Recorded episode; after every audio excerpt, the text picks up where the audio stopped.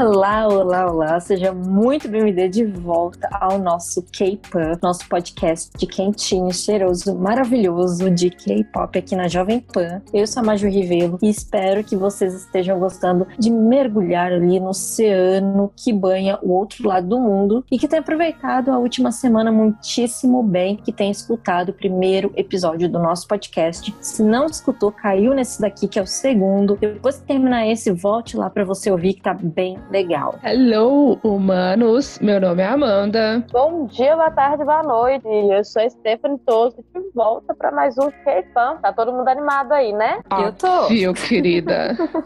Porque a gente vai falar de tempo. Tempo é uma coisa crucial na vida de todo mundo. Principalmente. Tá Exatamente. Às vezes falta, às vezes não. Falta umas faltas. Às vezes 24 horas é muito pouco, né? A quarentena eu tenho certeza que tá sobrando para muita gente e faltando para muita gente também, hein? Isso é verdade. Mas então, logo após a gente introduzir na semana passada o que é o K-pop para pessoas leigas que não sabem. A gente está trazendo aqui um assunto bem interessante para conversar com vocês. Que, obviamente, se você escutou ali o primeiro podcast, sabe que, diferente do Brasil, os artistas coreanos precisam fazer parte de alguma empresa para estrear né, ali no entretenimento e que eles passam por inúmeros treinamentos, desde postura, que é o que eu estou precisando, até mesmo para aprimorar seus dons e adquirir novos dons. Fisioterapia tá me esperando fisioterapia. Eu tô toda curvada aqui, tô sentada toda errada. Nossa, a gente tá nova e já tá velha desse jeito? tô jovem pra ser velha e velha pra ser jovem. Tão jovem, mas com corpo de idosa. mas muito além ali de melhorar as habilidades, os artistas, né, eles também passam por mudanças físicas para ali representar o padrão de beleza coreano, né? Seja fazendo dieta, que é que eu também tô fazendo, e até mesmo passando por procedimentos cirúrgicos. Aqui, ó, eu tô fazendo dieta comendo hambúrguer. A imagem é um ponto muito valorizado, a gente sabe disso, né? Tanto aqui, mas principalmente lá. Lá é muito rígido. E hoje nós vamos falar um pouquinho sobre isso, dentre outras curiosidades, como como principalmente o tempo que um idol, que um artista leva para poder estrear, né? Exatamente, porque muitos ídolos falam que a época de trainee é extremamente difícil, porque além de praticar muito, né, às vezes eles praticam tipo 12 horas. Cara, eu não me imagino fazendo nada por 12 horas. Mas se bem que nessa quarentena trabalhei umas 12 horas, então. Eu me imagino dormindo por 12 horas seguidas. Dormindo com certeza. Dormindo é ótimo, gente. Ai, dormir é tão bom, prazeroso. Tô precisando. Ai. Então, além de praticarem 12 horas, eles precisam viver dentro de dormitórios providenciados pelas agências e nem sempre esses dormitórios são bons. A gente já viu, é, eu pelo menos já vi alguns vídeos de, uhum. de artistas apresentando os dormitórios e era tipo assim, tinha goteira quando chovia. Uhum. Era terrível. Então imagina dividir um quartinho bem pequeno com umas 4, 5 pessoas, treinar 12 horas e ainda ter que estudar. Onde que dá tempo de dormir? Pois é, dormir em beliche, cama antiga, colchão velho, porque acaba que dependendo da empresa. É bizarro, gente. Não tem tempo pra dormir, não. Eu acho que se eu não. Eu, eu Imagina eu durmo bem. Então. É. E eu, quando eu não durmo bem, eu sou mal-humorada. Eu sou chata. Eu assumo. e esse foi pra quem, querida? Ah, te catar. Nossa, tá, tá carapuço servir. Te catar, garota. ai, ai. Ó, os treinamentos, como a gente já falou, né? Costuma ser de vocais, dança, aulas de atuação, atividades físicas. Tô precisando, quarentena, ó, todo mundo engordou. E inclui um controle diário de dieta não engordem ou ganhem, ou, né, ganhem apenas massa muscular. Cara, eu não sei nem o que é mais massa muscular em mim, o que é gordura. ah, eu voltei eu... pra academia ontem, amém. Ah. Eu também voltei pra academia, só que não. É, eu voltei eu pra também. minha cama. Só que não, voltei pra minha cama. Eu não vou fazer exercício, não vou fazer dieta. Eu não preciso de dieta, eu como super bem. Eu como o que meu corpo precisa, que é um pratão de comida. Algumas companhias, né, além de manter esse controle bem rígido sobre os artistas, usam suas cláusulas contratuais a proibição de relacionamentos amorosos durante o treinamento e os primeiros anos após a estreia. Existem oh. casos. Pois é, garota. Não pode furo forrar. Proibido. Beijar também não pode. Proibido, tá? Não pode. Estritamente proibido. Romancezinho só se for naquele dos dorama. Você olhou assim e falou, meu crush. E acabou. É só de longe. Tem casos também que os artistas são até proibidos de terem celulares ou redes sociais pessoais até alcançarem a fama, né? E serem reconhecidos como troféu em um show musical ou reconhecidos mundialmente, como a gente tem aqui exemplos do Blackpink, BTS, que a gente já falou. E muito além de tudo, né, que já citamos aqui, alguns artistas aprendem outras línguas. Caso o foco da empresa seja divulgá-los, né, internacionalmente, enquanto os artistas estrangeiros vindos de outras partes do mundo são obrigados a aprender coreano, o que é realmente óbvio, né, já que não promover dentro do país, né, não é nada mais que sua obrigação, né, querido? Exatamente. Essa parte de hoje de não ter rede social e nem celular é muito interessante, porque eles geralmente postam muito, vivem de internet nesses grupos para poder se promover, mas eles não podem ter um celular. Olha que legal. Esse caso aconteceu com o Monstarex. Eu lembro que eles só ganharam o primeiro celular quando eles tiveram o primeiro é, win dentro de um show musical. Anos e anos sem celular, imagina. Bizarro. Tá Na adolescência, não consegue imaginar isso. O povo costuma ganhar telefone com, tipo, 14 anos. Na minha época, 13. Exato. Isso quando não ganha já de presente de por ter nascido, não o celular. é, obrigada por nascer, bebê. E olha, toma aqui, é... vai postar no Instagram. Isso é muito pesado mesmo, viu? Eu já vi alguns integrantes de grandes grupos como Super Junior, e até mesmo o BTS falarem que na época de trainee eles ficavam até de madrugada pretendo para aperfeiçoar os seus dons e que dormiam cerca de 5 horas por noite. Isso quando dormiu. E aí já entra também a questão do celular, porque se você não tá na internet, não tá em redes sociais, não vai ter nada, você não tem culpa para tirar o seu foco para né? Sim. E aí, quanto mais essa cobrança, mesmo depois que os artistas estreiam dentro de um grupo, eles continuam levando a agenda agitada e treinando mais para continuarem no topo, porque não é só uma vez, não, né? A indústria lá é muito grande, tem muito cantor, tem muito grupo, e aí eu acho que isso gera também uma competição muito maior entre eles, Sim. principalmente agora que está entrando no âmbito mundial. É verdade. Existem casos também de alguns trainees de empresas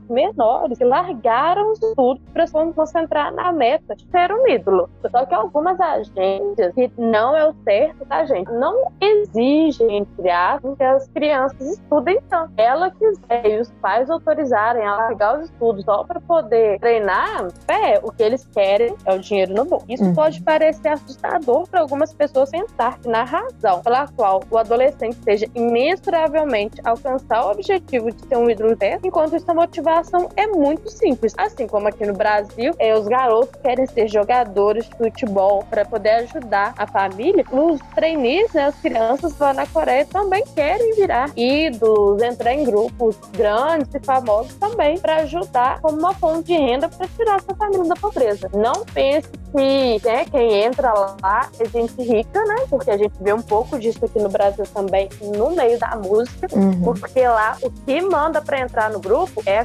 qualidade do seu dom. Sim, é verdade. E é até interessante citar, por exemplo, o caso do Suga do BTS. Ele uhum. chegou a passar fome, de tão infelizmente pobre que ele era. E a uhum. música fez com que ele mudasse de vida e pudesse ajudar a família dele, mesmo que a família dele inicialmente não tenha apoiado esse sonho que ele uhum. tinha.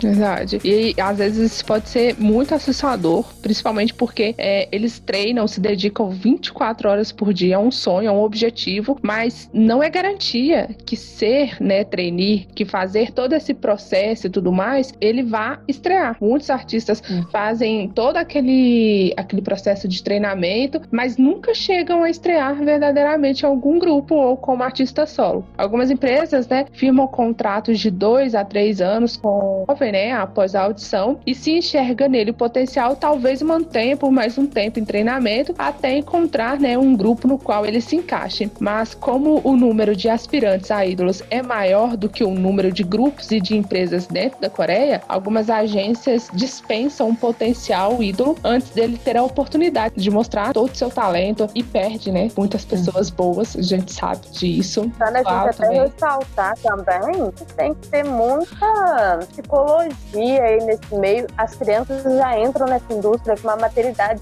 maturidade muito interessante, né? Uhum. De se dedicar, ter um objetivo. É, é muita dedicação para um tempo você tem que se abster de muitas coisas. São normais para uma criança, para uma adolescente, em busca de um sonho, é ficar aí um tempo longe da família, morando é, com pessoas que você nunca viu, não são né, amigos, parentes, ninguém próximo, em busca de um sonho. E ainda tem a questão de você estar tá sempre ciente que aquilo ali não, ainda assim não é uma garantia de que você vai fazer isso. Você pode nem conseguir entrar num grupo, mesmo se esforçando durante anos e anos e anos.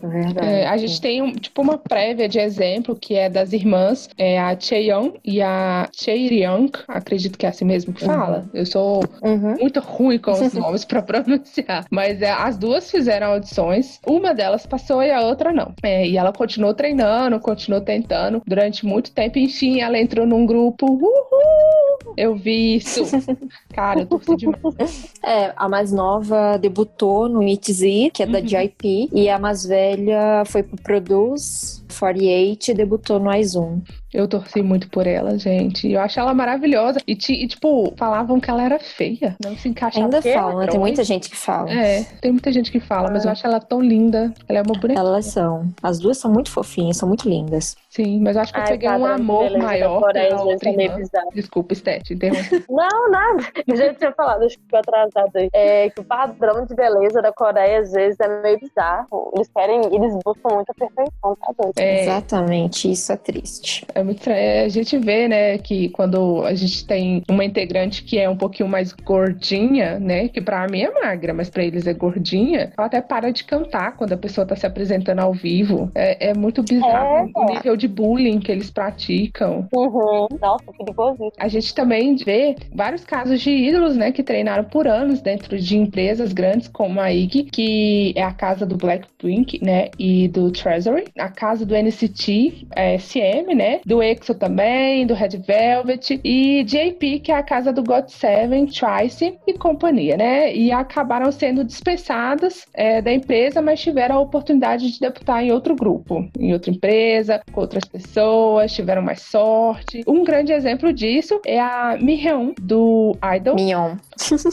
a Mion, ela, ela era pra ter debutado no Blackpink, mas não tem aquela cláusula que a gente começou falando de relacionamento? Pois é, ela acabou sendo expulsa lá da ID Entertainment porque ela estava namorando um outro trainee de lá. E aí a Cube pegou ela, falou: Não, minha querida, você tem talento, vem pra cá que a gente vai te usar. E aí ela debutou no Idol. E debutou muito bem, porque o Idol é um dos grupos mais fortes atualmente lá na Coreia. E ela namora com esse cara ainda? Nem sei. Não, eles terminaram. Terminaram? Sou muito desatualizada relacionamentos. Eles terminaram. Mas a Cube teve vários casos ali de namoro. Além da Hyuna e do Down que foram expulsos, né? Não. Teve o I do Pentagon que namorou a Soljin do Idol também. Só que a empresa negou depois que eles estavam juntos, falou que eles já tinham terminado. Teve Yuto com uma do CLC, com a Yeun, só que também negaram. Aquela coisa de relacionamento extremamente proibido, mas a gente tenta. É, já teve gente do Twice com os meninos do E, mas aí também negaram claro, apesar de terem fotos que provem. Exatamente. Montagem. Mas o Twice tá. Mas o Twice, a líder, a Jihyo, ela tá namorando o Kang Daniel, que era do Ana One. Uhum. E esse aí assumiram, né? E a Momo, o Rechu do Super Junior. Ah, eu acho que depois de um tempo de sucesso, igual o Twice fez, e continua fazendo também, né? Depois de trazer bastante grana para as empresas, acho que elas ficam um pouquinho mais flexíveis e acaba liberando na bolsa. Sim, isso é verdade. Já que a gente deu vários exemplos aqui, né? Tiveram alguns que acabaram saindo das suas empresas. Existem alguns casos de ex-trainees que infelizmente não tiveram é, a sorte de debutar. E por toda a internet a gente pode ver relatos de só como esse, como alguns outros também lá no blog com de um ex-SM trainee que não expôs o seu nome, mas disse treinou na empresa por cinco anos e infelizmente nunca conseguiu estrear. E que não havia um dia que não treinar, né? É que a gente aí, quem tá envolvido no, no meio já tá careca de saber o que acontece. Mas então, quanto tempo pode levar um treino para se estrear? Até quando ele deve acreditar que vai conseguir alcançar o seu sonho? Sexta-feira no Globo Repórter. é impossível responder. Existem casos de que treinaram anos e anos e anos dentro da empresa e depois mudaram para outras que a gente deu exemplos aí, mas levaram anos treinando uma empresa, não foram chamados para entrar num grupo ou estrear solo, foram convidados por outra empresa e quando entraram, é, estrearam com poucos meses. Foi o caso da Gil do Card, que é um grupo misto. Ela treinou por cinco anos na FNC e quando resolveu ir para DSP Media, ela levou só dois meses para ter seu talento descoberto, oportunidade de estrear. E olha o sucesso que essa garota faz hoje, né? Uhum. Mas também existem os casos bem conhecidos no K-pop, como da líder do Twice, que a gente estava falando agora há pouco da Ji-Hyo, que entrou na J-Pop em 2004 e estreou só em 2015. Olha só aí quanto tempo. Tendo ainda a, a aliança do público coreano e do dono da empresa pra ela estar tá acima do peso. Pelo amor de Deus, a menina é um palito. Sim. E a gente também tem que lembrar, né, de falar como os treinistas são vigiados